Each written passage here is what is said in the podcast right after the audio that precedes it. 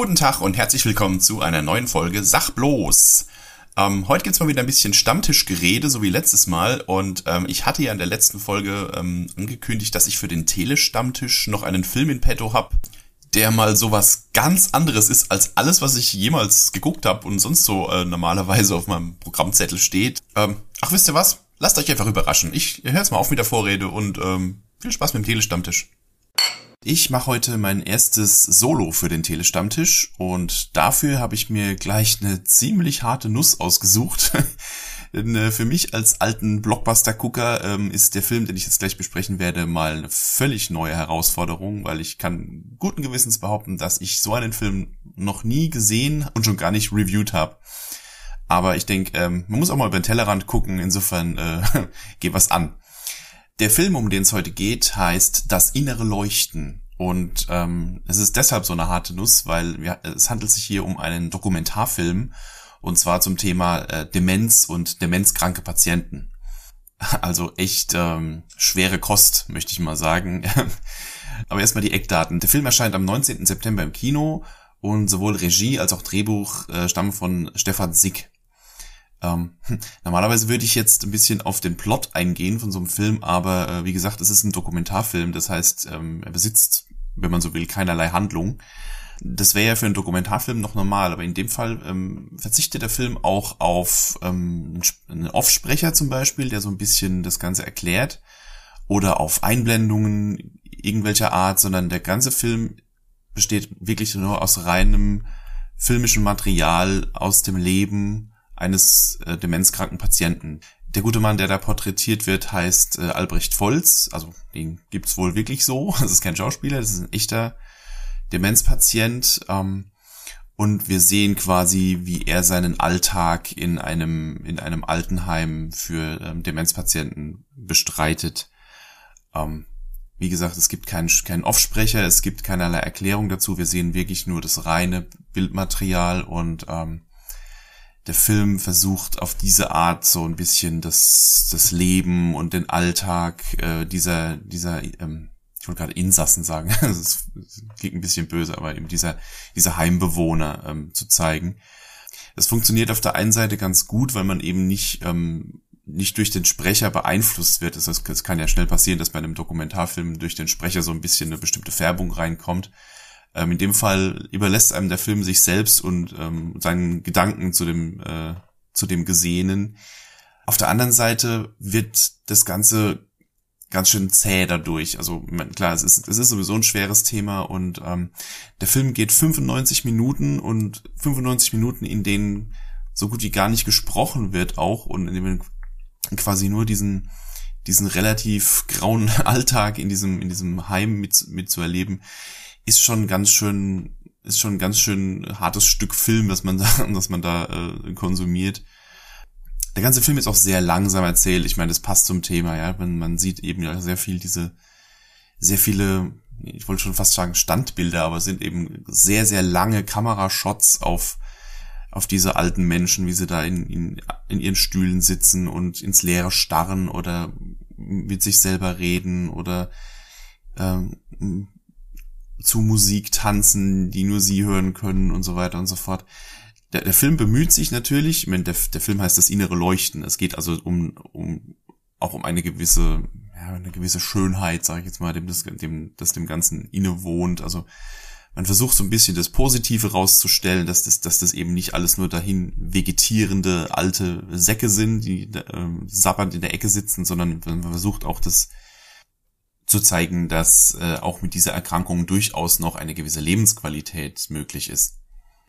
Der Film wird mit sehr viel Ruhe erzählt, also es gibt überhaupt keine hektischen Bilder, also man sieht wirklich sehr, sehr lange Kameraeinstellungen. Zwischendurch wird immer mal wieder äh, werden Landschaftsaufnahmen mit so ein bisschen atmosphärischer Musik eingeblendet, die auch sehr, sehr lange stehen bleiben, also teilweise wirklich, sagen wir mal, eine Minute oder zwei nur ein Shot auf, auf eine auf den Wald oder sowas, die denn, oder, oder auf die Blätter von, von einem Baum oder so. Dann, also man muss sich wirklich viel Zeit nehmen für den Film. Das passt, wie gesagt, zum Thema, aber naja, wie gesagt, es kann ganz schön lang werden zwischendurch. Ich weiß gar nicht, wie viel mehr ich darüber noch erzählen soll. Ich kann noch, ich kann noch sagen, was der Film in mir ausgelöst hat. Gedacht war es wohl so, um dass der Film so ein bisschen die Angst vor Demenzerkrankungen nehmen soll, dass man eben zeigt, dass man auch mit dieser Erkrankung noch äh, noch schöne noch Schönes erleben kann und dass es eben nicht das Ende ist. Das Problem dabei ist, das hat bei mir nur so bedingt funktioniert. Klar hat der Film sehr schöne Bilder, die sind ähm, zum Teil wirklich äh, herzerwärmend, auch wenn man gerade das, das Miteinander zwischen den verschiedenen Demenzpatienten äh, beobachtet, wie die miteinander umgehen, total liebevoll und auch die auch die Pfleger und Pflegerinnen in diesem Heim, wie die mit den Patienten umgehen. Also das ist schon ähm, das ist schon rührend teilweise. Aber auf der anderen Seite hat das Ganze halt eben auch was unfassbar deprimierendes. Und ja, wie gesagt, der Film hat zwei Dinge in mir ausgelöst. Zum einen wirklich tiefen Respekt vor den äh, Pflegern in so einem Heim, die mit den Demenzpatienten umgehen und die mit einer Engelsgeduld denen durch den Alltag helfen und ähm, in, in winzig kleinen äh, Schritten und Handgriffen ähm, versuchen, die kleinsten alltäglichen Dinge noch, ähm, noch möglich zu machen. Also tiefen Respekt für jeden, der, der diesen Job macht und ähm, sollten viel mehr machen eigentlich. Und das Zweite, was der Film leider bei mir zumindest ausgelöst hat, ist wirklich noch ein bisschen mehr Angst davor, irgendwann mal vielleicht ähm, so zu enden mir ging die ganze Zeit während des Films ähm, ein, ein Satz durch den Kopf, den meine Mutter immer sagt, ähm, der lautet sinngemäß so, wenn ich mal so end, dann schlacht mal bitte Bratpan auf den Kopf, äh, damit ich euch nicht zur Last fall. Ja, klingt hart, aber ähm, wenn ich solche Bilder sehe, dann denke ich mir leider sowas ganz ähnliches. Aber naja, es geht vielleicht nur mir so, andere mögen da vielleicht anderes rausziehen aus so einem Film. Ähm, kommen wir mal zu dem Punkt, vor dem, es mir, vor dem es mir so ein bisschen gegraust hat, nämlich zur Punktewertung. ich bin mir tatsächlich nicht sicher, wie ich den Film bewerten soll, äh, weil, wie gesagt, hat, es ist halt ein Dokumentarfilm, hat keinerlei Handlung, keine Schauspieler, die es zu bewerten gilt. Man kann nur so ein bisschen den Gesamteindruck bewerten.